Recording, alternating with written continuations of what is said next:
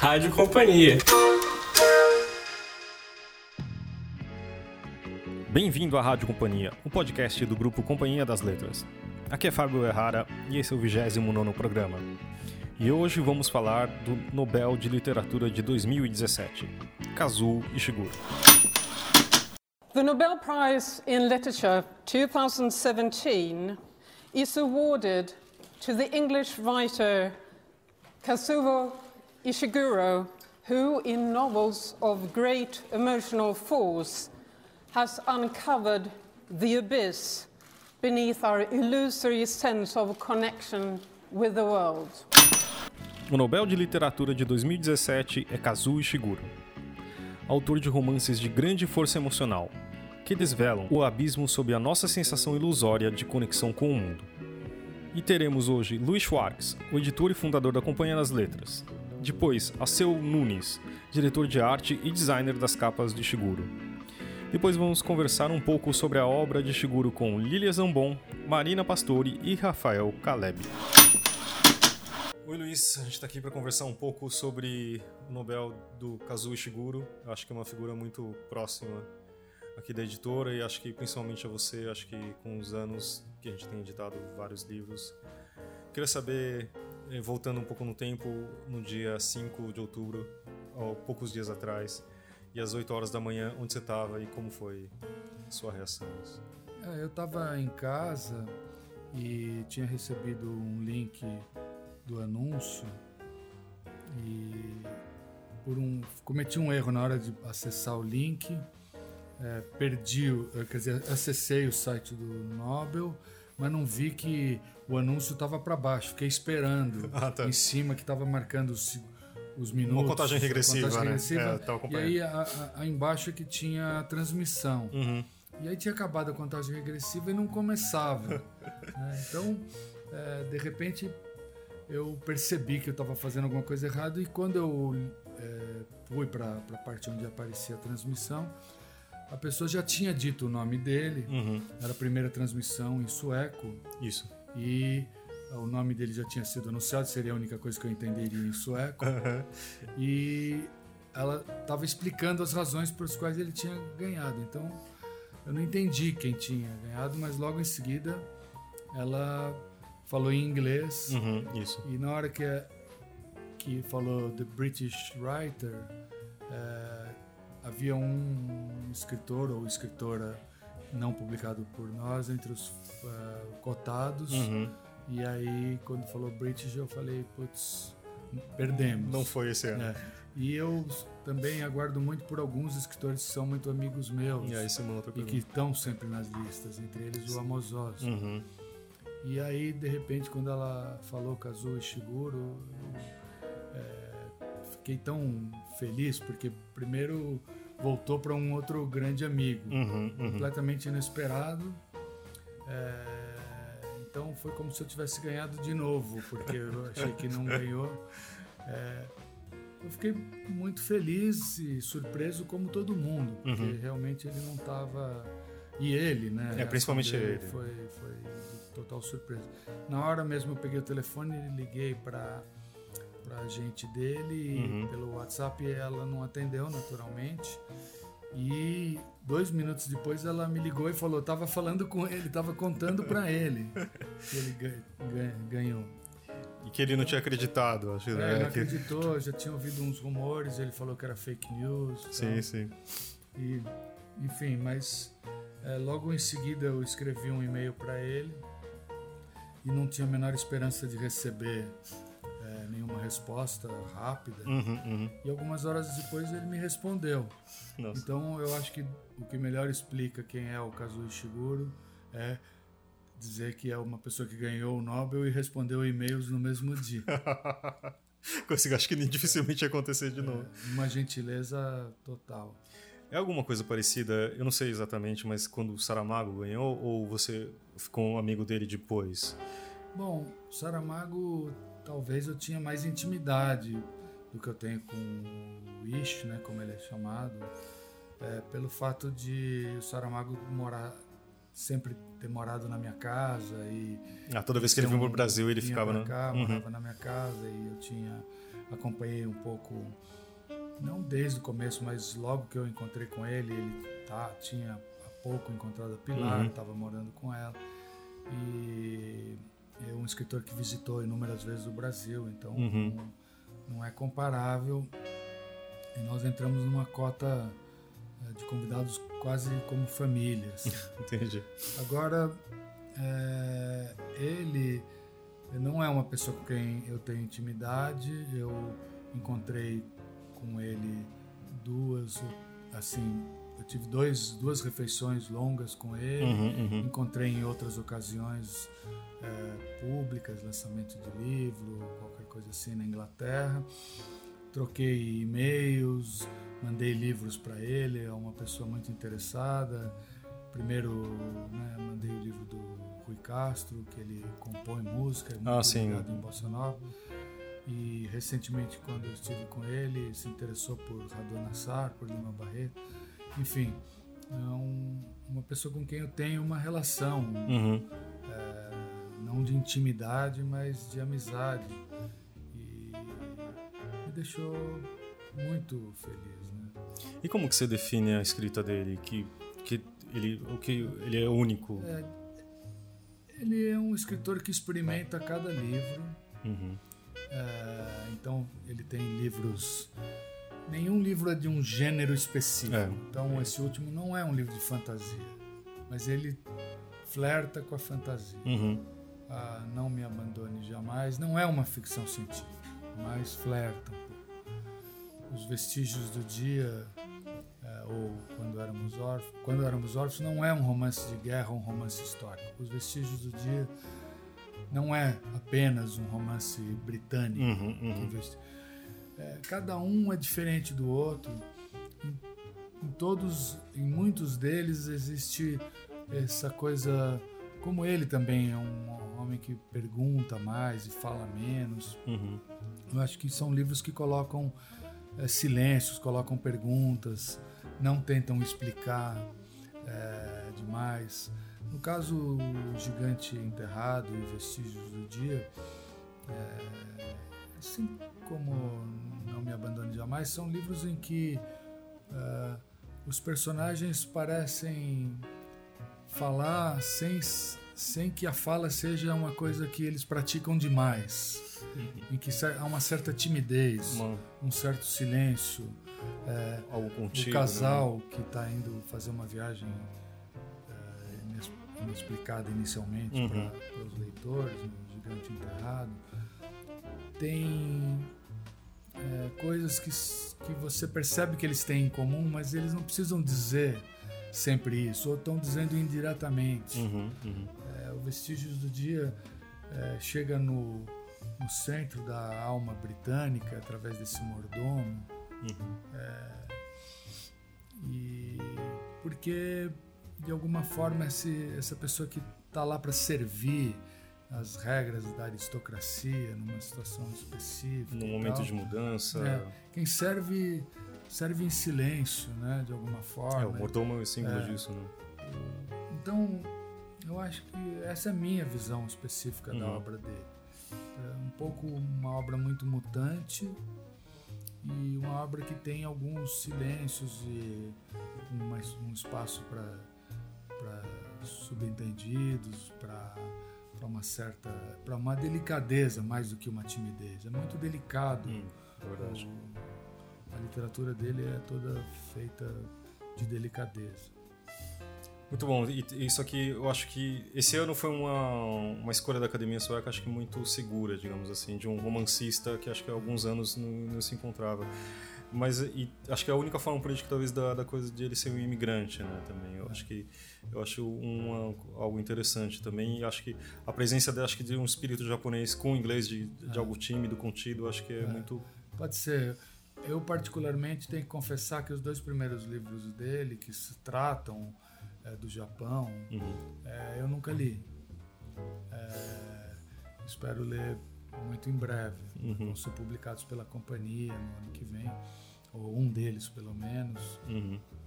Então eu acho que é, é, quando ele fala do país onde ele nasceu, ou, ou, quando ele situou, eu não conhecia essa parte da uhum, literatura uhum. dele.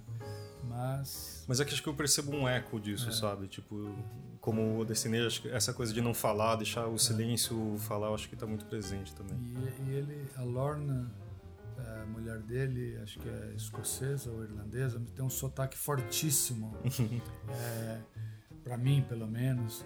Então tem essa coisa dele ao mesmo tempo extremamente britânica e extremamente japonesa. É uma combinação boa, como você falou. Acho que é muito único. Né?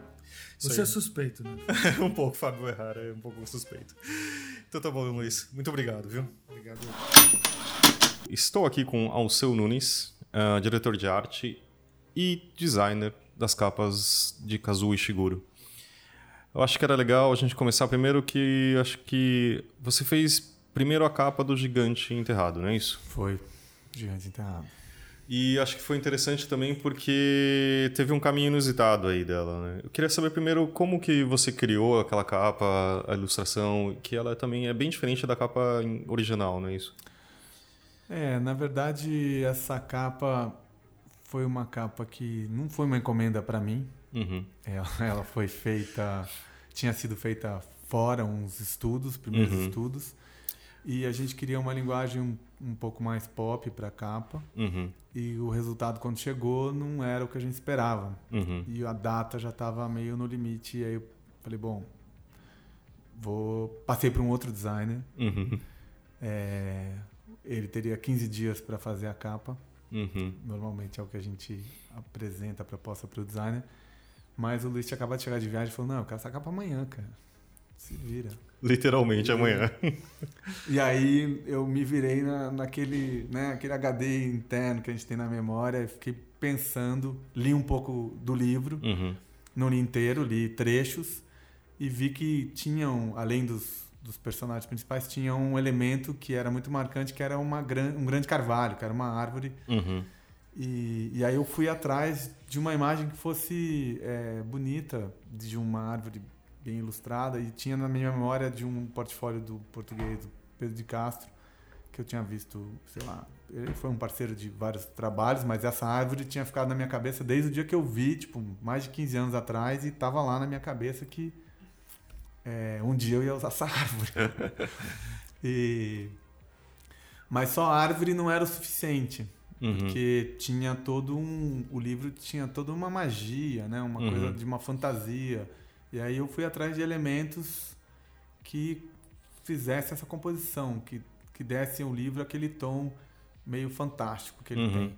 Né? E, e aí foram os ornamentos que eu fui desenhando e um lettering também que remetesse a uma era mais medieval que eu fiz na mão ali, um lettering que fosse desenhado pensando um pouco nesses tempos antigos, assim, mais medievais. E Uhum. aí, a, na verdade, a, a grande pororoca ali funcionou muito bem. A mistura de todos os elementos é, trouxeram uma capa muito feliz, que foi aprovada de prima e, e, e ela foi um sucesso como capa, porque ela foi vendida para o Canadá, para os Estados Unidos e para a Suécia.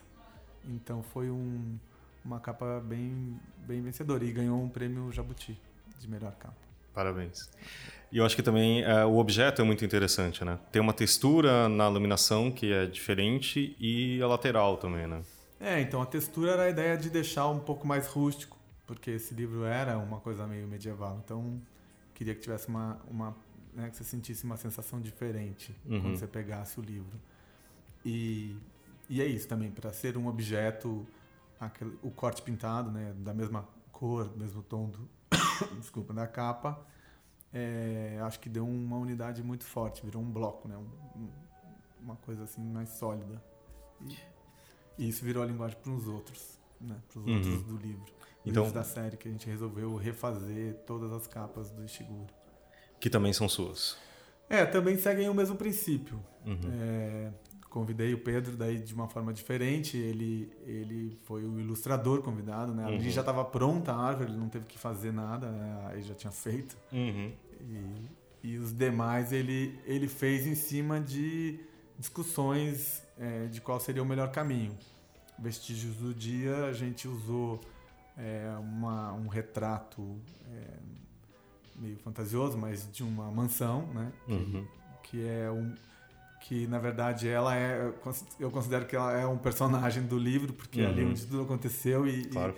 e- e então é, foi encontrar uma casa que fosse legal e foi de uma foto que eu tirei numa viagem para Inglaterra e ele em cima dessa foto é, redesenhou e, naquele traço fino essa mansão e aí o tom é, mais nobre que foi meio dourado né Uhum. tem a ver com toda essa, essa nobreza inglesa ali.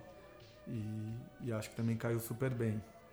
E tem o Não Me Abandonem Jamais. Já o nome Abandone Jamais deu mais trabalho, foi mais difícil chegar numa, numa capa é, que agradasse a todos. Tinha feito vários estudos e ali do Homem Vitruviano é meio robótico, Uhum. que, que tem a ver com a, né, com a reprodução dos, dos órgãos e, Uhum. enfim, do- das pessoas que Do tema São principal do utilizadas, livro, né? Uhum. Então é, foi em cima do homem vitruviano. A gente reconstruiu em cima deles uma, uma forma meio robótica ali, que acho que encaixou super bem.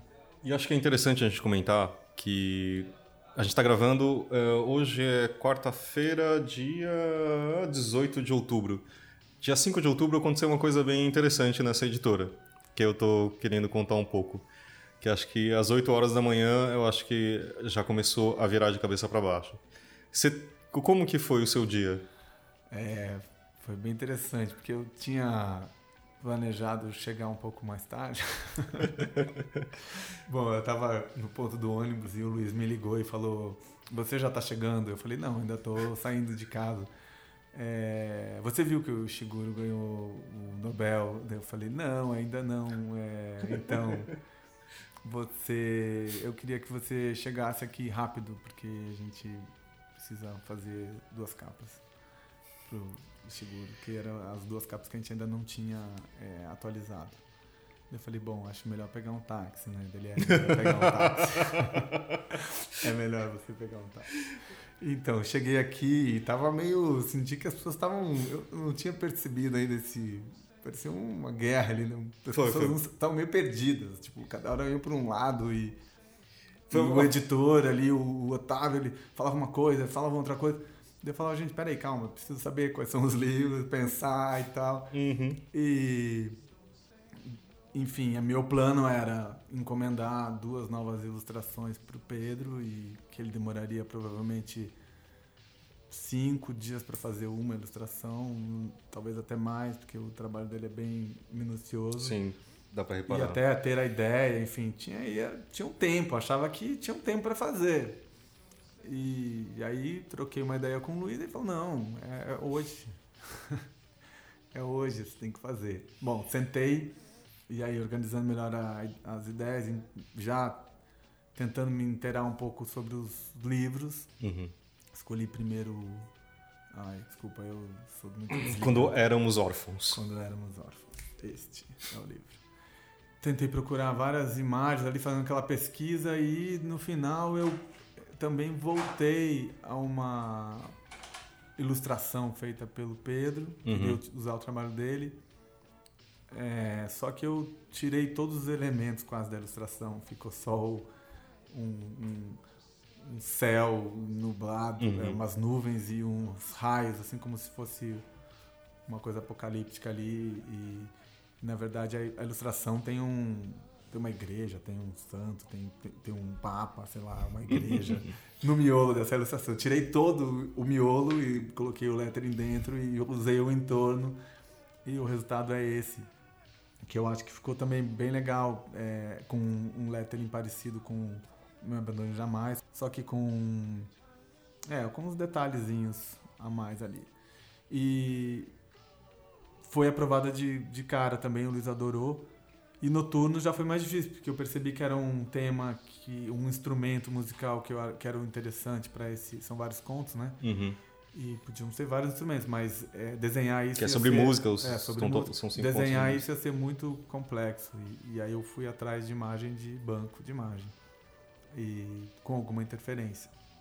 Então esse foi o segundo que foi feito. E eu acho que A primeira eu cheguei aqui 10 horas, 11 horas estava pronta. A segunda foi tipo duas da tarde.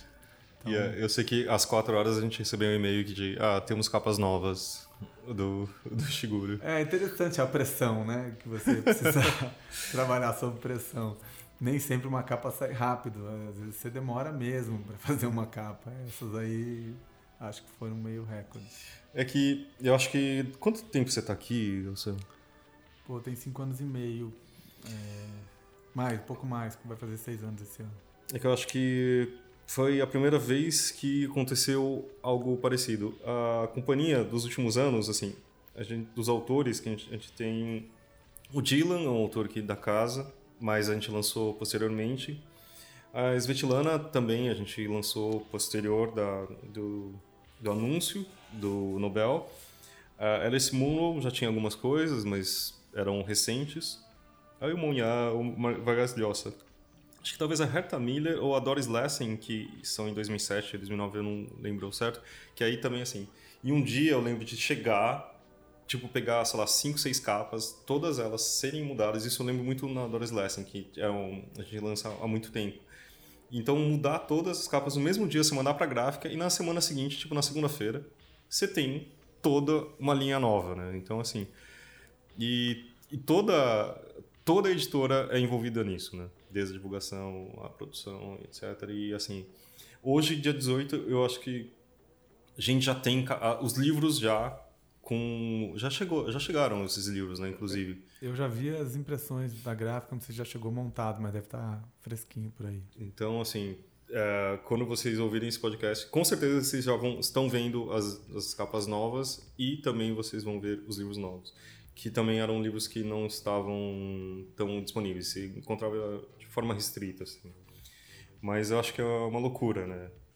E, e também acho que foi engraçado porque é, é um autor que a gente chama de seu, no sentido de, de design, né? Mas também eu acho que você, você chegou a ler os livros dele, né? Sim, nossa, não.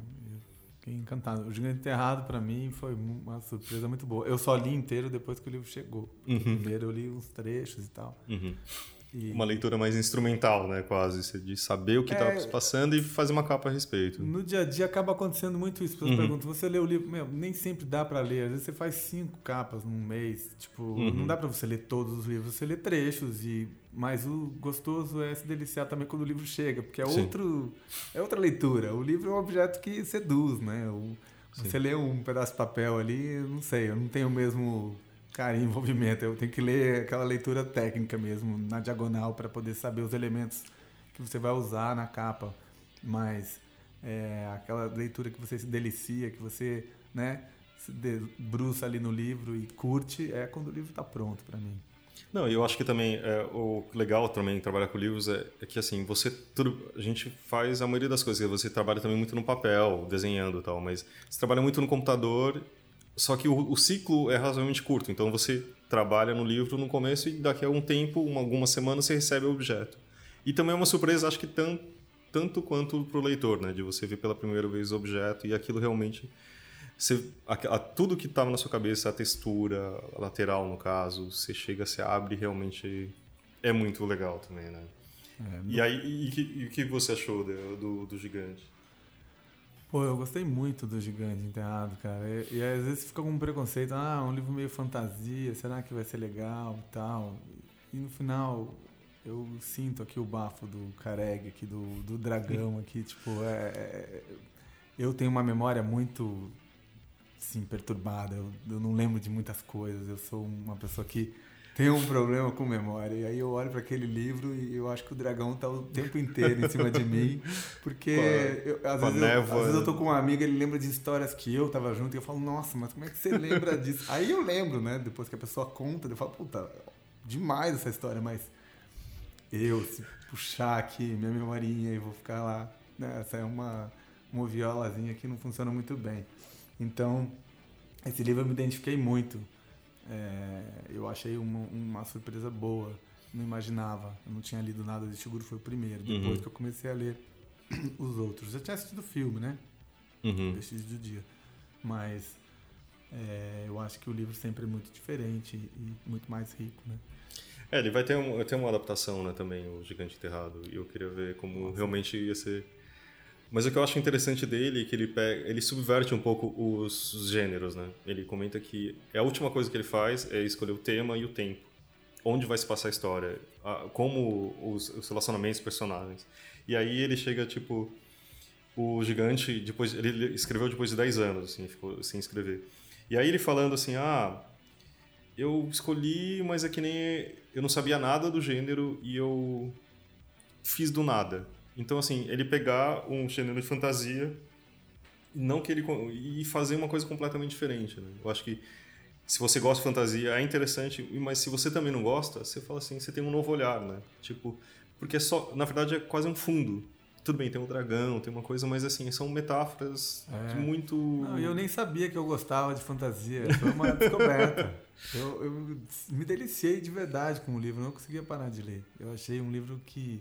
Não sei, acho que tem muita coisa da, dos relacionamentos ali, né? Dos medos que a gente tem na vida. Uhum. Tipo, é, é um querendo que não tem uma hora que eles não querem lembrar das coisas porque eles não sabem o que eles fizeram se eles fizeram alguma coisa muito ruim muita coisa muita, pode ser doído pode né? ser doído pode ser errado e ele fala meu me perdoa porque hoje me veja né eu tô aqui eu te amo você me ama e meu esquece o que eu fiz porque se você descobrir que eu fiz um monte de coisa ruim tipo não importa hoje a gente tá bem e aí tem um questionamento é, coisa do, do perdão ali. também sei perdão não é é muito legal é, tem umas reflexões profundas no livro eu, eu acho que é um livro bem marcante. Para mim, ele tem um, um valor além né, de ser esse uhum. livro que tem muitas lições. Eu percebi quando ele ficou pronto. Eu falei, meu, esse livro ele tem algo de especial. E, e não foi à toa que ele foi comprado por outras editoras para ser a capa é, do livro em outros lugares. Né? Tipo, não, não foi à toa que ele ganhou o Jabuti, enfim, que também foi selecionado da DG. Porque tinha alguma coisa, uma aura especial ali. Tem um, um o todo foi muito funcionou. encaixando. E ver, para mim, o maior troféu é ver ele escrito em sueco ali, a capa. Eu tive que escrever as letrinhas em sueco. Achei demais. Quando chegou o livrinho, ele é um pouco mais pocketzinho assim, mas uhum. é um mimo, um troféuzinho lá. O maior troféuzinho que eu tenho é esse aí, fica lá na... A gente vai colocar aqui os, no, na descrição todas as capas para vocês darem uma olhada. Oi, Lilia, tudo bem? Oi, Fábio, tudo bem? Lilia, é, gerente de marketing do grupo Companhia das Letras e também leitura voraz. A gente está aqui com o Caleb. Oi, Caleb, tudo bem? Olá, tudo bem? É, Rafael Caleb, não é isso? Só para Rafael Caleb, mais, mais conhecido como Caleb só. Trabalha no nosso departamento comercial e acho que também foi um pequeno vendaval aconteceu. Só que antes, acho que queria lembrar que ele não aparecia em nenhuma das listas de favoritos.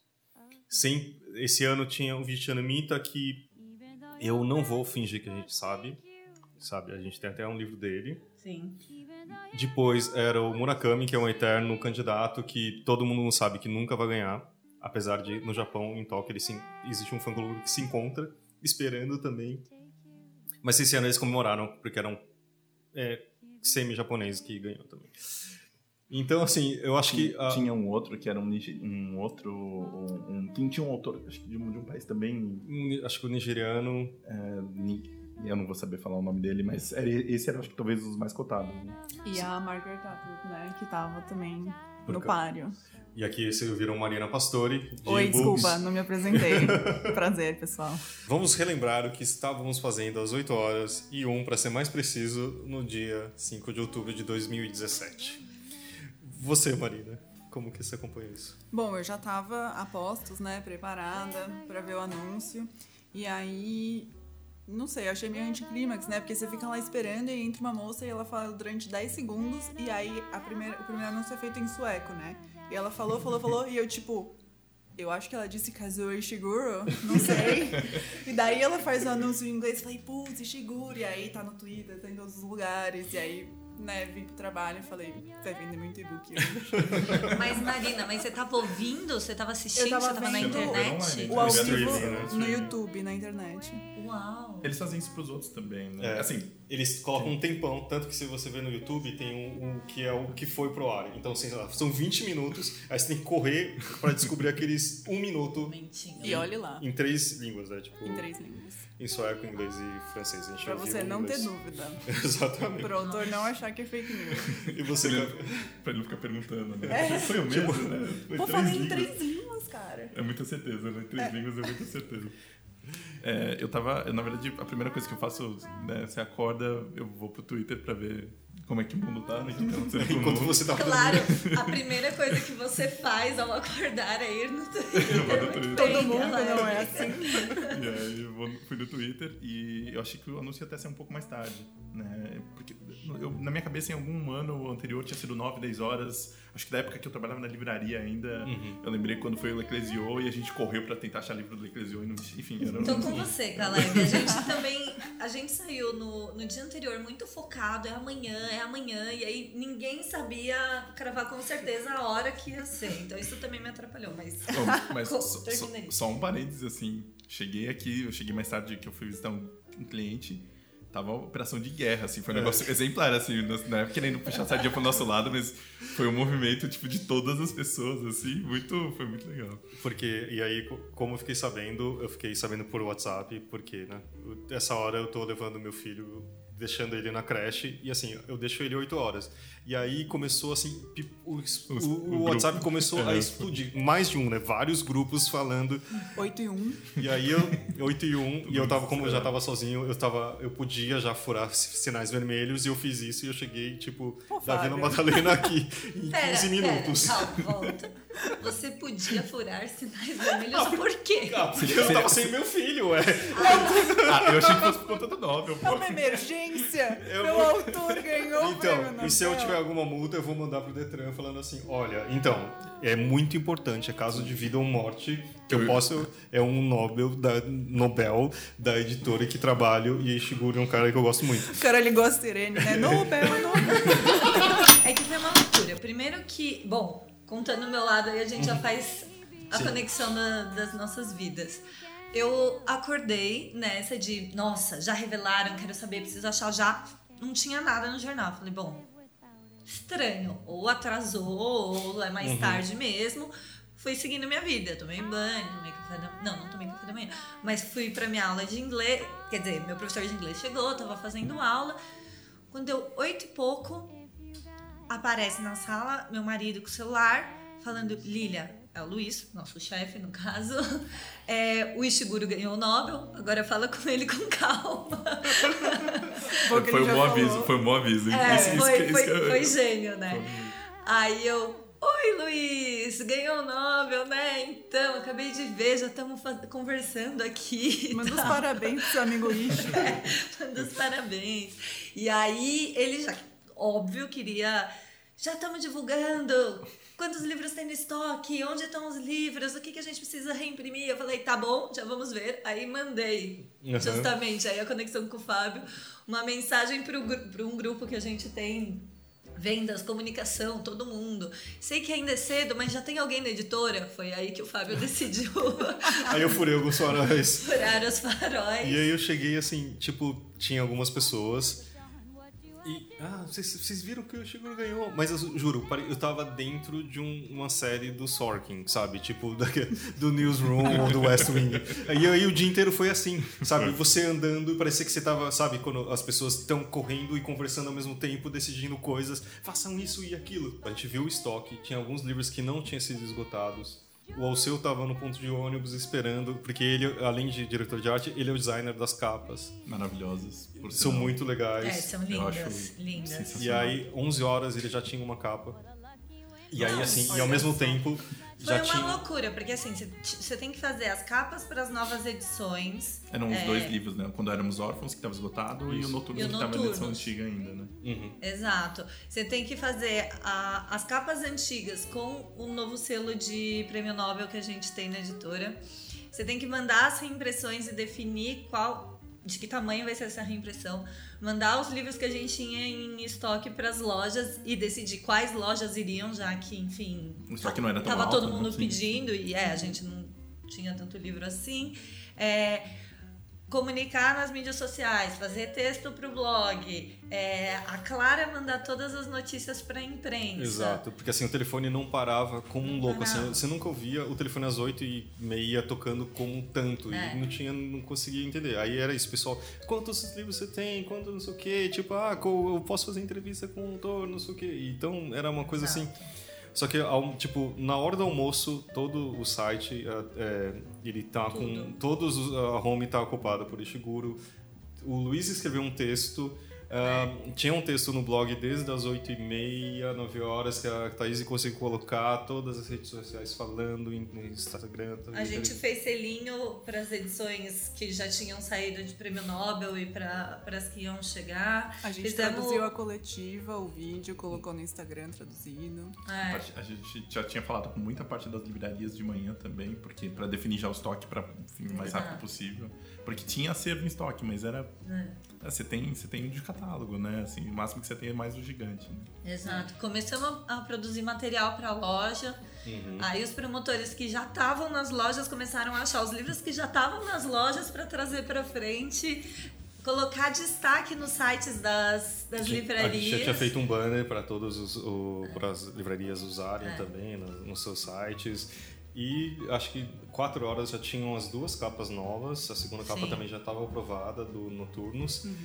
E também, de logo em seguida, tinha um anúncio da Folha. É, e fizemos anúncio da Folha que a gente teve que esperar as novas capas para poder fazer para sair no final de semana. Então foi operação de guerra. É o que o Fábio falou, a Clara que falou isso, né? A gente devia ter colocado uma câmera no nosso departamento para filmar só esse dia de trabalho para as pessoas verem o ritmo maluco que a gente viveu, né? Mas acho que é, que é muito legal porque é, também diferente de alguns outros autores, a gente conhece e, conhecia a obra, né? Tipo, querendo ou não, infelizmente nem todas, sei lá, tipo o Neipo ou Kertész ou sei lá, Doris Lessing a gente conhecia tanto. E ne- nesse caso, eu acho que ah, ele era um autor que é o limite entre o pop, sabe, o cara extremamente popular, que é o caso do Murakami, e também o que é bem aceito pela academia, pela pe- pelos, sei lá, literatos e E é um crítica autor- mesmo, né? E é um É. autor que a gente já, já apostava, né? Sim. O Gigante Enterrado vendeu muito, mesmo Muito. antes.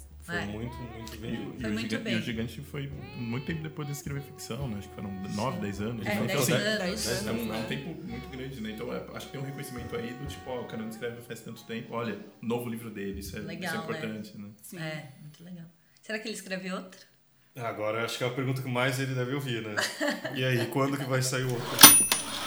Tinha muita gente falando que o Amos Oz ia ganhar. É verdade. Amazonas. Qual que era o palpite de vocês? Ah, eu tava contente se fosse algum nosso mesmo. Não, eu até comentei isso, que acho que esse ano a gente estava muito preparado para ser um autor nosso que a gente já tinha publicado. Porque nos anteriores, tanto Bob Dylan quanto a Svetlana, a gente ainda não tinha livro publicado. A gente comprou depois que eles viraram Nobel. Então, sei lá, foi, foi- foi- sei lá, tava esperando de fato algum autor que a gente já tivesse, que a gente pudesse fazer, ó, causar, enfim. E qual que era o seu palpite? Eu tava pensando, talvez no Amos Oz, talvez no Salman Rushdie, que é um que eu sempre acho que já ganhou, porque, não sei, ele é tão reconhecido que você pensa, ah, com certeza. É, mas eu fiquei, fiquei surpresa, mas fiquei feliz, porque eu gostava muito dele já. E ele é tão gente boa, né, pessoal? Dá um calor no coração ver ele falando. São as melhores entrevistas. Ele parece a pessoa mais legal que pra você sentar. Não, não é só uma cerveja, mas talvez um vinho ou um chá, no caso. E realmente, acho que uma das melhores reações foi quando. Como que era, Marina? Que ele. Ele deu uma coletiva, né, logo depois de ganhar o prêmio.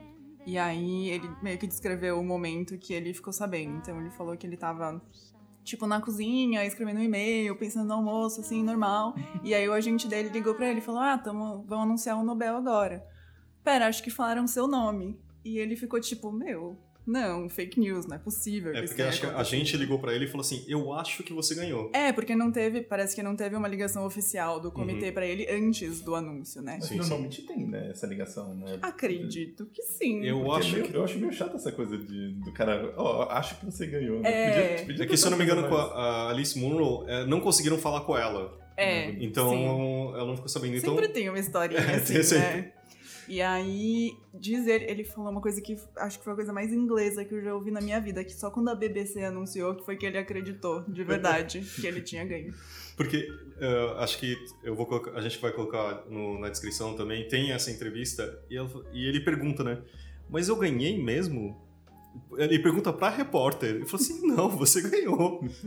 E aí o, um dos repórteres da coletiva fala, tipo, mas não é possível que você nunca tenha pensado que você ia ganhar em algum momento. Ele fala, cara, se eu soubesse, se eu tivesse qualquer ideia, eu teria lavado o cabelo hoje de manhã. Tipo, eu vim direto, direto da mesa da cozinha pra coletiva, sabe? E ele estava pensando no que ele ia comer no almoço, né? Tava pensando em ter um early lunch, como ele diz. gente como a gente, não é mesmo? Então, mas eu achei incrível, porque eu nunca tinha escutado ele falando ou visto alguma entrevista dele assim. E os livros dele são muito tristes e muito assim. Impessoais. Eles É, são, é. As, personagens, as personagens não se Frios, relacionam, até, assim, é. são meio frio. E aí, vendo ele falando, é uma pessoa plena, uma pessoa feliz, alegre, incrível. Até no texto do Luiz, né? Ele, você lê o texto e você fica assim, eu podia ser amigo desse cara. Eu podia, É. né? Tipo, Falar sobre futebol, sobre É. música, porque além disso, ele também ele é um compositor, né? Sim. E acho que ele tinha comentado antes de, de ganhar, ele falou assim que é, sobre o Dylan, que ele faz uma ótima uma ótima imitação do Bob Dylan também, que é bem interessante. Eu queria muito ver isso, mas eu não achei. Mas tudo bem. Ah, acho que outra coisa interessante é que os últimos anos teve, existe uma certa controvérsia. Que o Dylan, óbvio, ah, Bob Dylan, né, né. e a Svetlana também, pelo fato de ser Não meio ficção. uma, Não ficção. é, não ficção e uma jornalista, de certa forma. A- Alice Murrow não ser exatamente uma romancista. E esse ano eu acho que foi do tipo, olha, é um romancista, tem uma obra super sólida de livros, não é uma obra tão extensa, mas de livros muito bons, assim, eu acho que é, não tenho, acho que eu não vi, né, eu procurei alguém falando mal dele, assim, né, tipo, É, eu acho que não é assim muito unanimidade, porque ele experimenta com gêneros, né? hum, Quando ele publicou O Gigante Enterrado, teve um pouco de polêmica, porque ai, é fantasia. E aí. ai, tem dragão. É, então. as pessoas lidam que- mal com isso, né? Não conseguem entender a alegoria. É. É meio curioso, né? Como... Eu- E tem essa coisa de não pode ser ficção literária, autoliteratura, se tem dragão. Eu acho que e, eu, e ele comentou isso, né? Eu acho que ele, ele falou assim que ele ele faz literatura às vezes como na época que não tinha aviões e estavam inventando, ele constrói um avião na, no quintal de casa. Então por isso que assim, ele tem um romance histórico, que é Vestígios do, Dia. Ele tem Numa Banana Jamais, que é uma ficção científica. Todos eles estão fazendo Aspas no ar. Assas no ar. E também o Gigante Enterrado, que é um, teoricamente, um livro de fantasia. Só que nenhum deles é realmente ficção. Na verdade, são a questão dos personagens, de relacionamento. Ele fala assim, ele primeiro escolhe os personagens, faz os relacionamentos e, por último, escolhe o tema, que é o mais difícil. O Não Me Mudando Jamais, se eu não me engano, ele escreveu, acho que duas vezes, até achar, não fez? É, ele falou que ele queria é, encontrar algum jeito de fazer com que pessoas jovens enfrentassem os dilemas da velhice. Então ele tentou fazer, sei lá, com que elas tivessem alguma doença ou que elas entrassem em contato com material nuclear e aí fossem morrer rápido. E aí, depois na terceira tentativa foi que ele achou esse. A gente vai dar spoiler desse livro? Posso falar? Por que, que elas vão morrer jovens? É, vamos, é, vamos dar spoiler, sim, mas é que eu acho que assim, Temos polêmica aqui. é, de qualquer jeito, Eu sou contra o spoiler.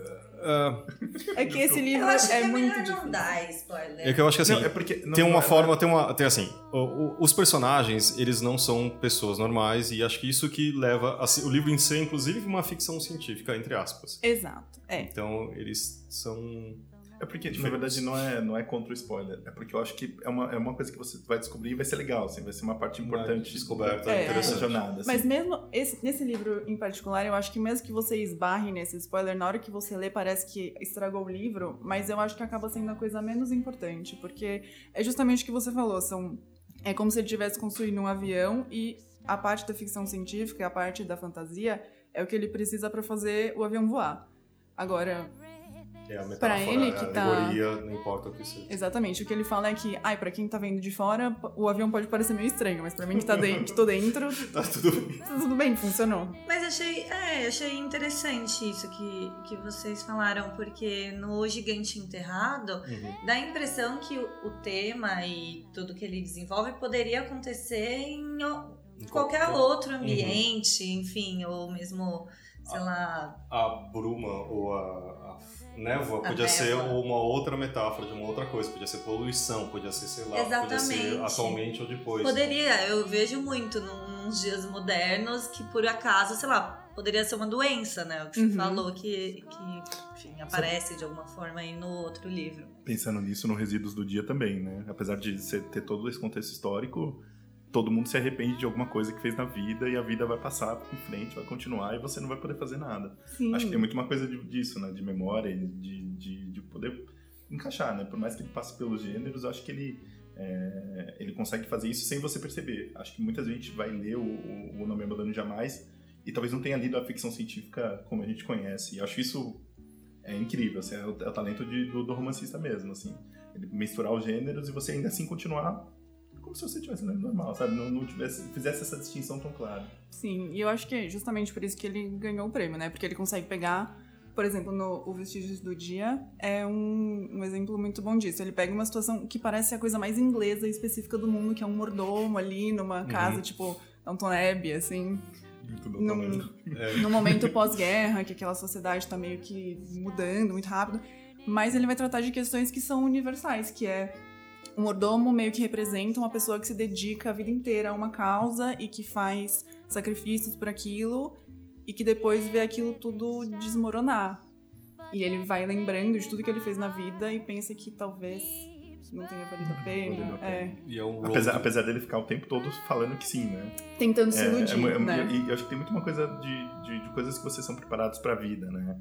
No caso dele, ele foi mordomo. mordomo. Era, era essa a coisa dele e ele se, se identificava como isso. Uhum. É, e essa transformação que você falou que acontece meio que deixa de existir, né? E como que você.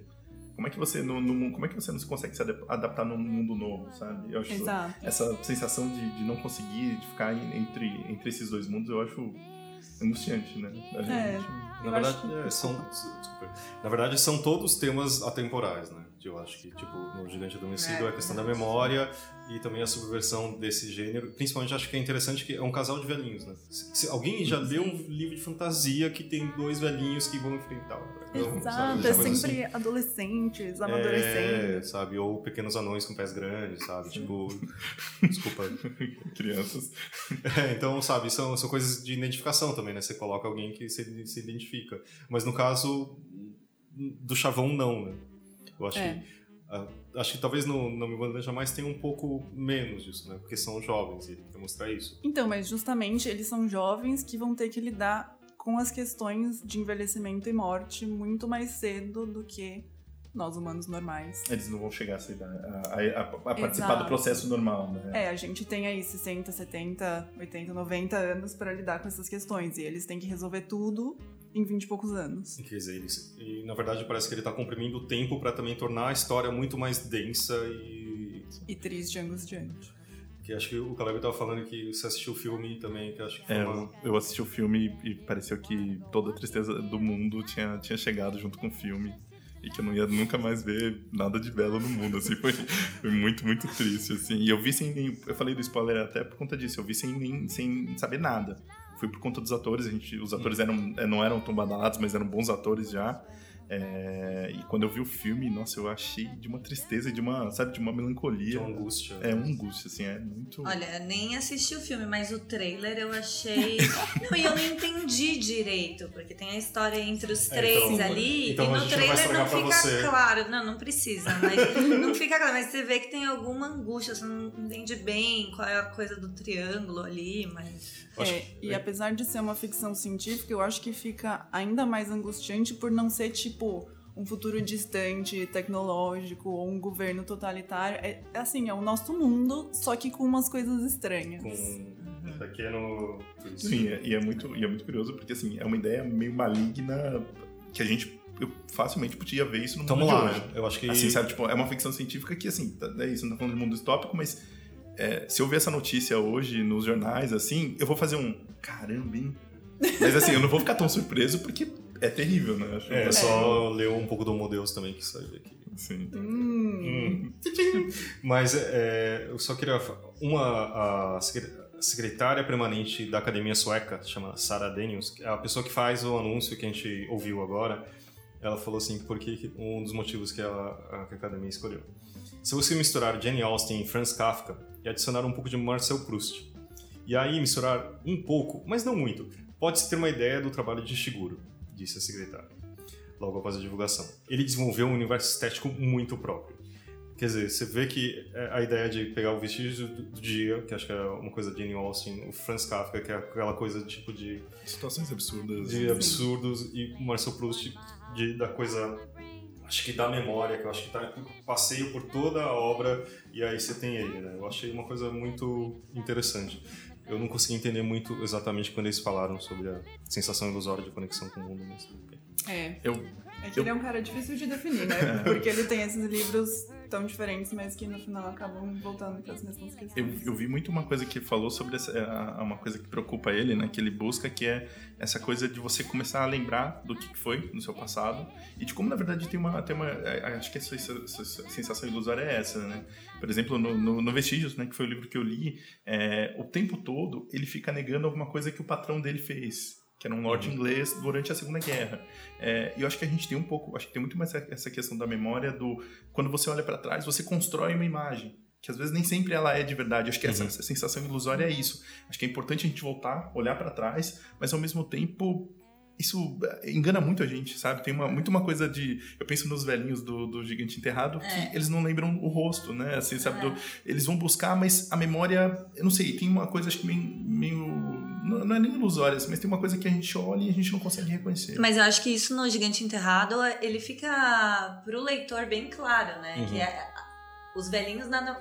Eles têm exatamente essa sensação ilusória de conexão com o mundo, porque como eles têm o, o esquecimento, na verdade eles estão sempre renovando o que é a conexão deles com o mundo, que não é o que era. Então é, é, sempre, é sempre uma ilusão. A, a busca deles é uma ilusão Uhum. que acaba acontecendo, enfim, Eu, é eu acho que, de novo, é- é, diferente, eu né? acho que é aquele, a coisa do exagero, de criar uma coisa assim. A gente tem que esquecer as coisas também, né? Senão você não perdoa, é. sabe? Tipo, é uma é coisa de. verdade. Você não segue em frente, né? Você não segue em frente, então eles é coisa assim. E também o que, fica é a lembrança e a afetividade que você tem com as coisas, né? Tipo É. a relação do filho, etc., que fica. Mas eles não sabem o rosto dele, né? É. Mas aí fica e eles têm que lidar com isso, do relacionamento deles, que tem, como já, já tem- é de muito tempo, tem altos e baixos, mas assim, tipo, se lembrar de tudo também vai ser horrível, né? Tipo, Sim. vai vir toda aquela coisa que você superou, mas não superou. Então, realmente é uma coisa interessante do, do trabalho dele. É impossível de, acho que, de, de definir. Eu acho que a questão estética que ela fala no final, acho que é muito importante. Eu acho que todos os livros são incrivelmente bem escritos. Eu acho que não são longos, assim, que eu acho que também é uma é, é uma um- um- uma, uma boa coisa dele. Eu acho que é interessante. Mas assim, você repara que é muito fluido, é muito interessante. é, E ao mesmo tempo é muito é uma linguagem muito contida, né? Mesmo no Gigante Enterrado, que tem, eu li alguns trechos, tem umas cenas de, de batalhas e de coisas, mas mesmo isso não é assim, você não sente que você tá lendo um livro de fantasia clássico, assim. não, você não tá no meio de um, RPG, assim. É, são coisas que acontecem simplesmente. No Não Me Abandone Jamais também não é assim, nossa, uma ficção científica, estou no mundo fantástico. São. É como um livro, não sei, Eu acho- realista. Acho que entrou o inglês, né? Muito É, inglês. É, né? então, isso é uma coisa que eu ia especular, que assim, eh, eu sou, eh, tenho uma, uma ascendência japonesa e também conhecendo um pouco os ingleses, acho que é uma, uma mistura interessante de dois, dois povos. Ele nasceu em, Nagasa, em Nagasaki e foi com cinco anos para Inglaterra. O pai dele tal, e foi trabalhar, acho que acho que é Oceanógrafo. Oceanógrafo, isso, obrigado. e aí ele foi e che... e teve assim essa juntando a, a- coisa muito é, fechada do, do japonês com o inglês. Então, eu acho que tem muito isso na, na, na escrita dele, né? Isso eu acho que tem a, a coisa muito tímida, contida, é, que não fica tão clara. Ele nunca fala assim, ah, da batalha teve tantas coisas, adjetivado e coisa, coisas gloriosas. Então, É, no- Mas ao, mesmo, mas ao mesmo tempo você não deixa de sentir, né? É curioso essa relação das coisas, né? É, pelo menos você- fica meio pensando, ah, mas mesmo com tudo isso, você fica não, com, com, com muitas, sensa- muitas sensações juntas, assim, sabe? Você fala, ah, mas esse cara não faz isso. Você, você fica meio que esperando que ele vai fazer alguma coisa e não faz e tudo bem. Sim, Assim, acho que mas nunca é dito, é, né? nunca dito, Uhum. exatamente. Fica muito na entrelinha, no, no gesto, num- numa palavra, às vezes numa Uhum. frase que ele fala que tá tudo ali, todo o sentimento tá ali, sabe? Toda a, a impressão, mas não, não, não, não, não, não extravasa, né? Você que, É. você- o leitor mesmo que, que acaba passando essa barreira. No Vestígios do Dia, principalmente, né? Porque ó, acho que a, a repressão emocional ali é um dos temas, porque o cara é um mordomo inglês que nunca pode sair do papel profissional de mordomo. Ele até fala isso no começo do livro, que ai, os grandes mordomos são aqueles que nunca é, saem da, da fantasia de mordomo, a menos que seja em uma, numa situação muito controlada, que eles estejam completamente sozinhos. Então, isso é, é uma coisa muito A relação com o pai inglesa. dele, né? No- nesse livro do, com o pai dele, né? Que, que era mordomo e que fica doente. E Sim. ele não. Ele, o pai dele morre, não é um spoiler, mas ele morre. É. É, e ele não tem reação quase. Afinal, muito- ele tinha coisas de mordomo pra Exatamente, fazer. Mas enfim. Ah, E eu acho que também ele foi uma. Todo mundo esperava uma escolha política da academia. é, e no final não foi tanto. Os livros não são políticos, ou como toda obra, não é na- nada tão, tão claro. assim. Mas o que eu achei interessante, eu acho que, é, que ele é um imigrante. Né? Então, assim, talvez isso mostre um pouco. E todo, tudo que ele falou depois, ah, parte da reação foi de que é, o mundo está em um momento muito incerto. E eu gostaria que o prêmio No- Nobel desse impulso a algo positivo no planeta nesse momento. Ficaria profundamente emocionado se eu pudesse, de alguma forma, contribuir em algum nível com uma atmosfera positiva nesses tempos de incerteza. Ah, ele é demais, né? Desculpa. É muito legal. Eu acho que também ah, era legal. ah, vocês têm por onde começar? Acho que a pergunta que mais a gente ouve também é que livros vocês indicariam para a pessoa? com- Primeiro livro do, dele, de Shiguro. Começamos por onde? A gente fez uma pesquisa interna e era assim: deu vestígios do, dia, por, acho que essa é a obra mais conhecida. Você tá e- falando da pesquisa interna entre nós ou da pesquisa que a gente fez no- no nos stories? nos stories. Tem as duas, né?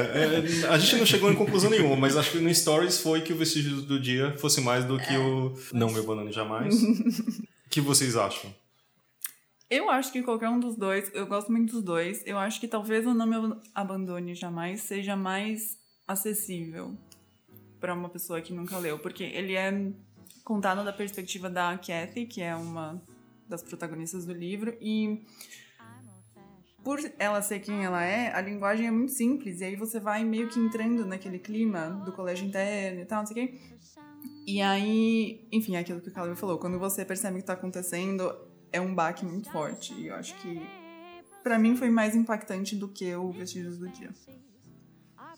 Olha, é, eu achei por acaso aqui no, no site da Vox uma o que eles chamam de um guia breve para, para conhecer este Muito grupo. bom. Ah, Achei muito bom. Tá aqui nos links da E aí descrição. ele, também. fa ele faz. Eles fazem de um jeito bem facinho de entender, começando pelo nível básico. Tá. E aí eles falam: comece por não me abandone jamais. Ganhei. Oh, mas... Fácil de, Boa, de ler, agradar, assim, agradável, né? Os personagens são, são fáceis e tal. E aí eles falam, depo- e também o livro eles consideram aqui como um dos mais famosos, junto com o Vestígios do Dia. Mas aí ele fala, quando você for dar o segundo passo, pode ir para o Vestígios do Dia. Mas ele acha que também se você ler um ou outro, você já tá pronto para pular para o nível intermediário, que é Quando Éramos Órfãos. Hum. Isso. Aí depois vai pro Gigante Enterrado. E aí no nível avançado, ele fala pra ir pro Noturnos. Noturnos, que é um livro de contos, né? Que a gente Mas publicou o, também. o Noturnos tem um pouco a ver com essa coisa da música, né? Ele é muito ligado, Tem. ele fez as músicas pra Essência Quente, eu até ouvi os, as músicas do CD, que ela, acho que ele fez umas três ou quatro músicas, e são Sim. todas meio... tem uma historinha, eu achei legal, é muito romancista, não consegue desenrolar, É, ele né? fala que tem. Quando ele começou a escrever contos, tipo, na faculdade, assim, tem um. Meio que se sobrepõe as últimas músicas e os primeiros contos que ele escreveu. Porque o conto era só uma música um pouco maior no final. E ele queria ser rockstar, na verdade. Queria. Quem, quem não queria, né? É verdade. Ah, mas é, o Noturnos é uma reunião de cinco narrativas e fala basicamente sobre música, né? Tipo É, isso. são pessoas que se relacionam com a música de alguma forma. E o. ah, qual que é que a gente não falou que você, você, você Eu citou? não quando- algum. Quando éramos Quando órfãos. éramos órfãos. Que é uma história que se Ah, é. passa, acho que na, na- na- no pós-guerra do- na Ásia, não é isso? Vai ser. É, não, mas parece que sim, que é um- uma viagem, é, enfim, Sim. Japão, Xangai, Uh, alguma coisa assim. Detetive retorna a Xangai, sua terra natal, que- onde seus pais desapareceram misteriosamente há 20 anos. Agora a cidade é palco da guerra entre China e Japão e a busca de Banks, que é o personagem principal, por seus pais passa com furdice com a busca pela ordem num mundo órfão vitimado pela sombra. Isso é, um- é pré-guerra, na verdade, né? Que, que falam que era um dos períodos favoritos dele, pré e pós-guerra, Agora, Segunda Guerra. é curioso como a guerra tá presente É, em mesmo. alguns dos, dos romances, né? De alguma forma, independente, se, sei lá, dos momentos, né? Uhum. que, que eles passam. E eu fiquei pensando também é, na coisa da, da viagem em si. Como, como em alguns livros, enfim, pensando no Gigante Enterrado, você tem isso. É, eu- o Vestígios também é- é conta- ele conta É. através de uma, de uma viagem, não é isso? É, no começo o mordomo ele tá indo visitar uma ex-funcionária da casa e ele tá indo de carro pela Inglaterra e aí ele começa a lembrar da vida. É, então, essa, essa coisa da viagem, né? Os, Uhum. os dois velhinhos que, por algum motivo, eles decidem sair de onde eles estão e, e enfim. Eu acho que, eu acho que tem ficam muito a por ver com, tempo. pensando, pensando agora, tem muito a ver com o que o Fábio falou do, do- da questão do imigrante, né? Acho que ainda, Pode eu não, assim, tô só, né, não tô só teu- na sua posição, porque ele nasceu em 54 de uma geração já que não é da, da- da- tão, tão próximo da, da, da Segunda Guerra. Não, já Mas Assim- a, a mãe dele é sobrevivente da, do- do- da, bomba, né? de Não, assim, eu, Nagasaki. eu fico imaginando, ele fala que, eu vi Ah, uma entrevista falando que ele, ele tem, ele pega, pegou várias histórias dessas, mas é, é meio curioso dele tentar repassar para isso, né? Acho que tem muito mais essa, essa sensação do deslocamento. Hoje, logicamente, ele deve se ver como inglês, não tem, não, Sim. não tem dúvida Sim. quanto a isso, mas acho que pensando nisso que a Lilian falou da guerra, acho que tem muito essa coisa do deslocamento, né? De Sim, você meio que imaginar Você também de não pertencimento, não pertencimento. isso, assim, né? Eu, eu lembro, é, eu lembro do, do Eduardo Said falando que o exílio é meio tipo uma condição que você nunca deixa de ser exilado, sabe? Você nunca, você sempre vai ser meio que Uhum. outsider mesmo, Sim. assim. Já vi uma entrevista dele no Japão e ele fala inglês e tem com tradução, então assim, não é que também ele É. lá ele é inglês e é considerado japonês de certa forma, mas ele sempre escreve em inglês. e- e- É, ele mudou muito novo, né? Eu vi uma entrevista dele falando também que quando eles mudaram, era esperado que eles fossem voltar pro Japão depois de um ou dois anos. E aí, dentro de casa, eles continuaram com a cultura japonesa. Não Uhum. era tipo, somos imigrantes, agora vamos nos assimilar. Uhum. Mas ao mesmo tempo, a vida dele fora de casa era muito inglesa. Ele tinha amigos ingleses, ele ia Uhum. pra Sunday School, como ele fala, né? pra igreja, não sei o quê. Então é uma coisa meio de preso entre dois mundos ali. Uhum. E acho que sempre tem essa coisa do de- realmente de não de não, não se encaixar, né? Acho que isso tá desde o mordomo até as crianças e também dos velhinhos e agora Mas eu, eu li um, um, um comentário dele falando que se ele escrevesse com um pseudônimo e usasse uma foto de outra pessoa que não a dele, é, ninguém diria que os livros dele são escritos por alguém que nasceu no, no Japão. É que não tem nada de essencialmente japonês. É. Os primeiros livros dele, que acho que a gente não publicou, né? não, é de outra editora. Até são situados no, no Japão, mas nos livros que a gente publicou não tem nada. Na verdade, não tem nada nem muito em inglês, assim, me- apesar do Vestígios do É, acho Dia que só ser. vestígios. Mas, mas mesmo assim, eu acho que é de uma situação inglesa, na verdade. É, É, diferente, né? Acho que é. é de uma situação muito específica inglesa, mas que. Mas assim, é um sabe- pano de fundo também, isso, né? Isso, Exato, total, não tem total. nada. Mas eu é que acho podia ser contado por outra pessoa, sabe? É isso que eu queria dizer. né, Exatamente. nesse é sentido. muito universal, no sentido que a gente comentou de que as questões que ele aborda, a questão da memória, do envelhecimento, tudo poderia estar em qualquer lugar, em qualquer situação.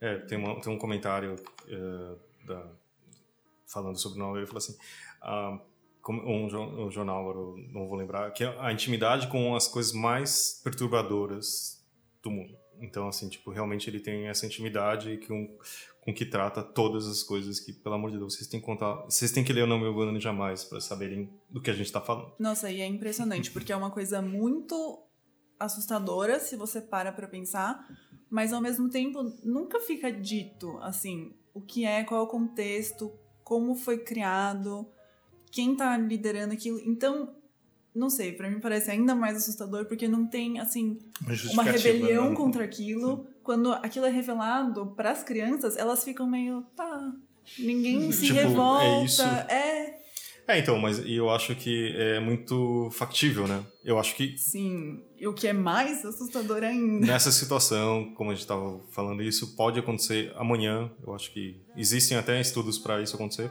na verdade, muito avançados. Mas ele falou assim que, que ele tava pensando na situação do pós-guerra, do mesmo jeito que a gente teve avanços incríveis na ciência nuclear e aí aconteceu a bomba atômica e todas as Uhum. consequências horríveis, poderia ter, ter sido um avanço em outro ramo da ciência que acho que melhor não falar, né? Porque é spoiler. Uhum. E essa situação do nome mudando jamais poderia facilmente ter acontecido.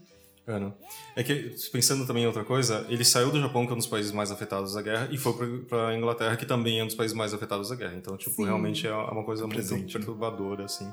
E acho que é, é de 50 e pouco, quando ele era pequeno, acho que viu muita coisa ainda. É, acho que por mais que ele não tenha passado diretamente por aquilo, eu lembro de uma coisa que ele falou sobre histórias que a mãe dele contava, tipo, ah, tinha uma pessoa que morava lá, que era minha vizinha, mas aí teve a bomba e ela morreu. Ah, é porque tinha tal coisa, mas aí teve a bomba e acabou. E ele achava que todo o país tinha, assim, uma bomba. Que tinha. Aquilo era uma coisa só que, que acontecia e as pessoas morriam. né? E depois que ele foi perceber o que, que era realmente a bomba e o que, que tinha acontecido. Gente, mas é impressionante, porque eu fui pro Japão ano passado e. E quando eu fui pra Hiroshima, enfim. É...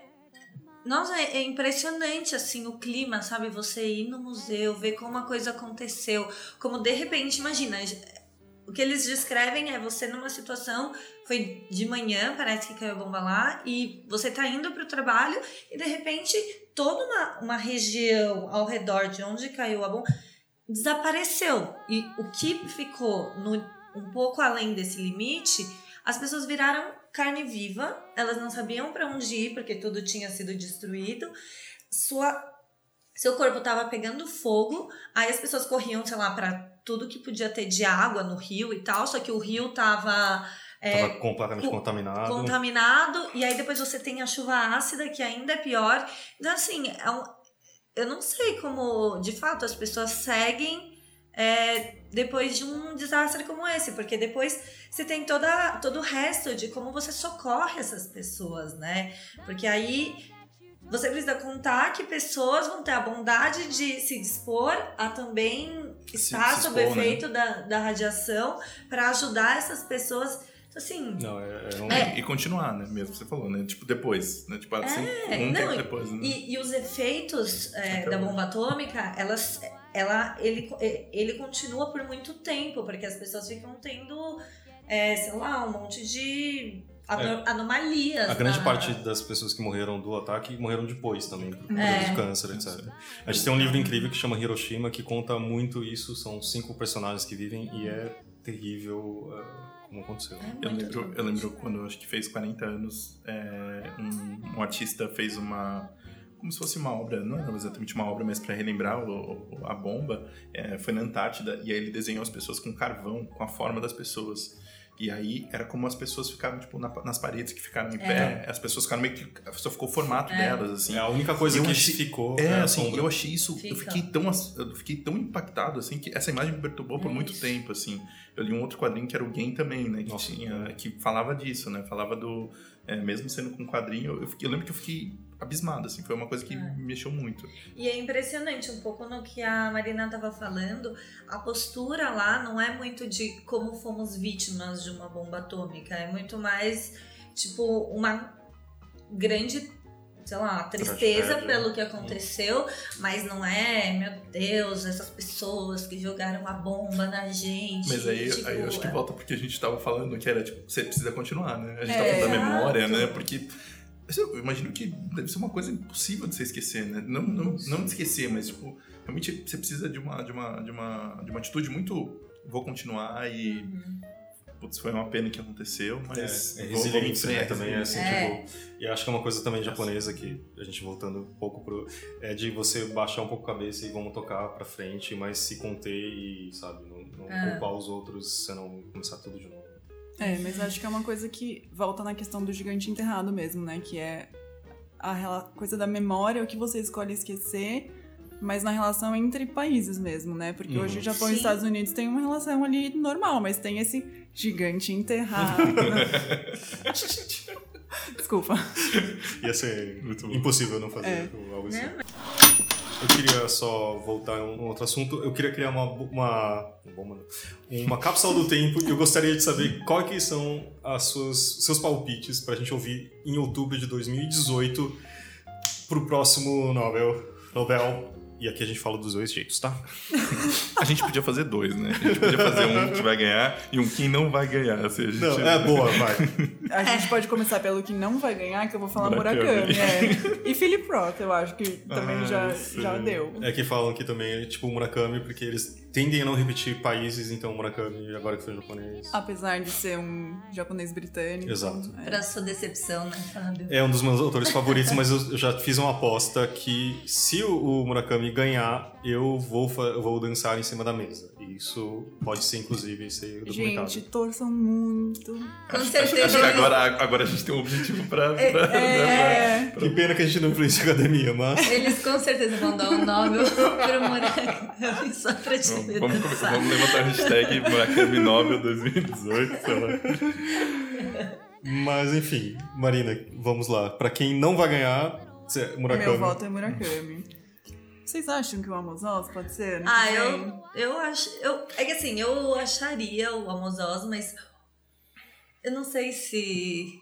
não- É que agora. Eu acho que é um vespeiro muito grande. Eu também ia falar isso, assim, se, se tem, se tem uma questão de, do Nobel não ter sido político esse ano, num ano que a gente, né, a gente tá com, enfim, o mundo tá, tá borbulhando aí, é, o Amos Oz era um prêmio muito, que incomoda muita gente de, de todos os lados, É. assim, acho que tem uma coisa muito, eu acho que seria muito incrível, porque acho que a obra... Mas é né, que eu acho uma- que esse, esse ano não foi, po- não Ano foi que vem, ano que político vem. de forma é, Escancarada. escancarada, porque, né, aquilo que você falou, de certa forma foi. Talvez pudesse ser ano que vem, né? Sim. Porque não tem tido.